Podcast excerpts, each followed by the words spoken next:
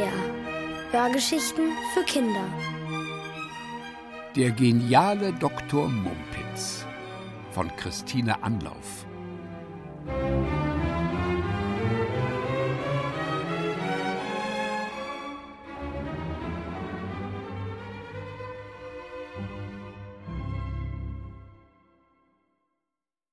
Dr. Mumpitz füttert Blumen.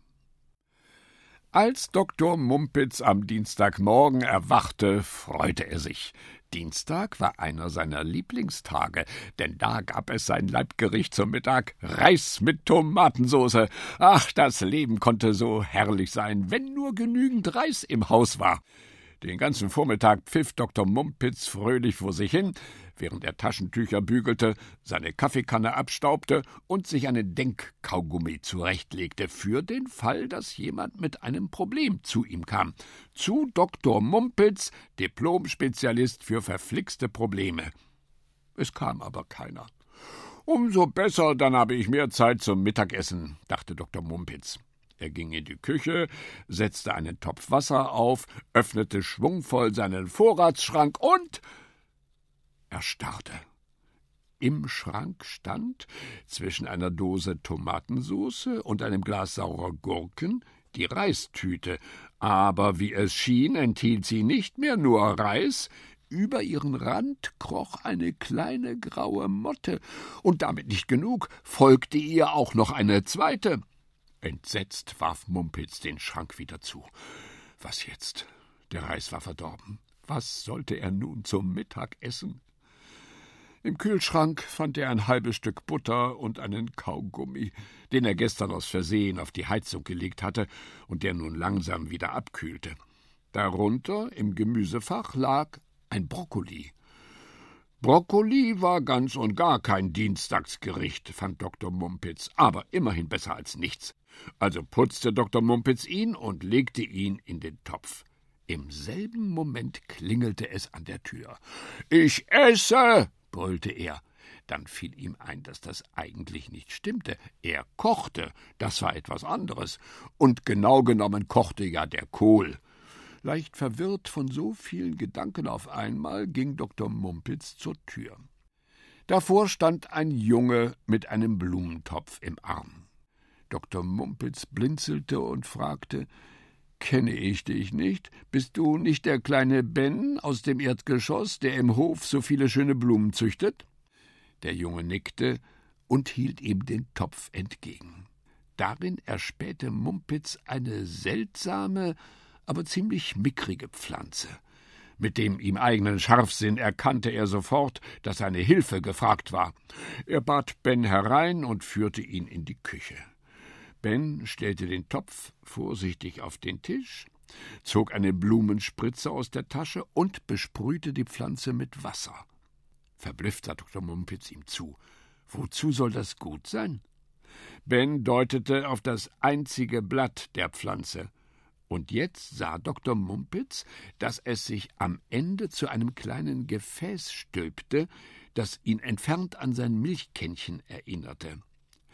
Das ist eine Kannenpflanze. Sie kommt aus dem Urwald und braucht dauernd feuchte Luft, erklärte Ben. Ach so. So richtig fit sieht sie aber nicht aus. Das liegt daran, dass sie nicht frisst. Ich weiß auch nicht warum. Könnte es sein, dass sie krank ist? Letzte Woche hatte ich eine Magengrippe. Vielleicht habe ich sie angesteckt? Dr. Mumpitz schüttelte den Kopf. Moment, mein Lieber, ich glaube, ich brauche einen Kaugummi. Mit diesen Worten sprang er auf und eilte ins Wohnzimmer. Bald darauf kehrte er zurück. Schon besser, sagte er kauend. Kaugummis sind eine gute Medizin gegen verstopfte Ohren, und meine müssen gewaltig verstopft sein. Eben habe ich doch tatsächlich verstanden, dass seine Pflanze nichts frisst. Genau das habe ich auch gesagt, entgegnete Ben. Haben Sie denn noch nie von fleischfressenden Pflanzen gehört? Ach so, ja, doch, wenn Dr. Mumpitz genauer darüber nachdachte, hatte er das schon, aber ganz sicher war er sich nicht. Was für Fleisch fressen Sie denn? Fliegen und Käfer. Außer meine, die frisst eben nichts. Deshalb bin ich ja hier.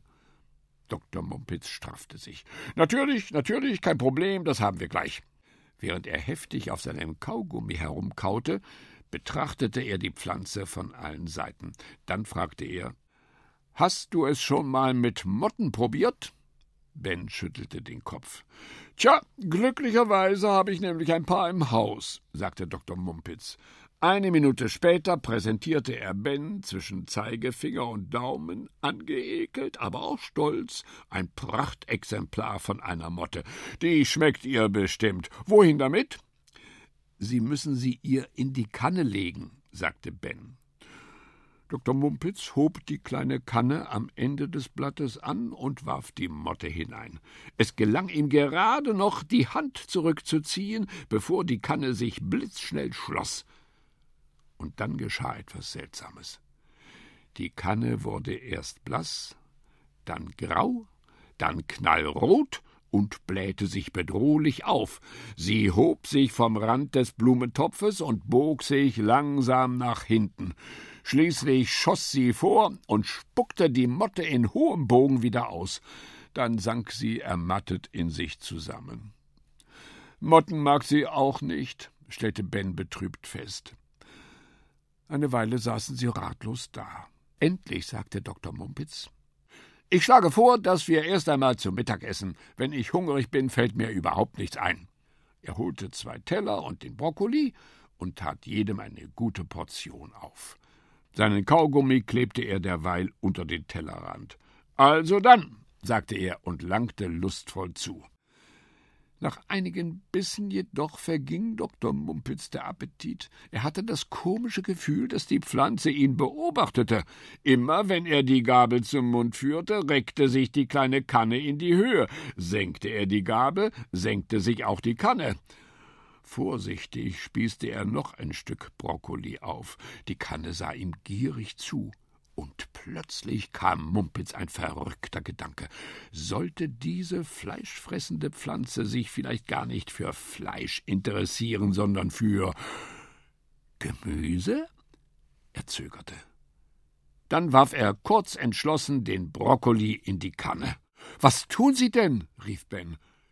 Doch er verstummte sogleich, als er sah, wie die Kanne vor ihren Augen ein sattes Rosa annahm und sich anmutig hin und her wiegte.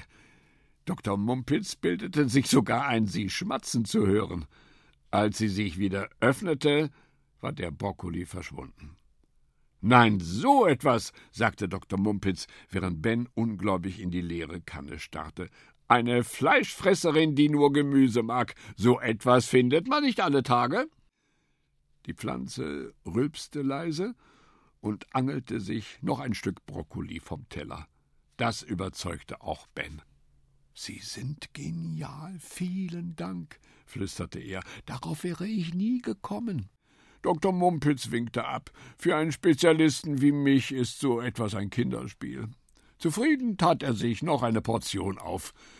In Zukunft würde er Ben wohl häufiger im Gemüseladen antreffen. Darauf freute er sich schon. Gemüse war ja auch viel gesünder als Fleisch. Nur mit den Motten, dachte Dr. Mumpitz seufzend, mit den Motten musste er nun wohl allein fertig werden.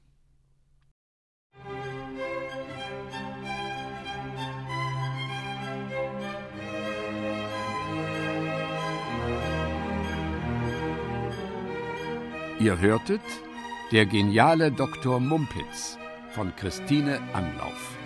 Gelesen von Jürgen Thormann. Ohrenbär. Hörgeschichten für Kinder. In Radio und Podcast.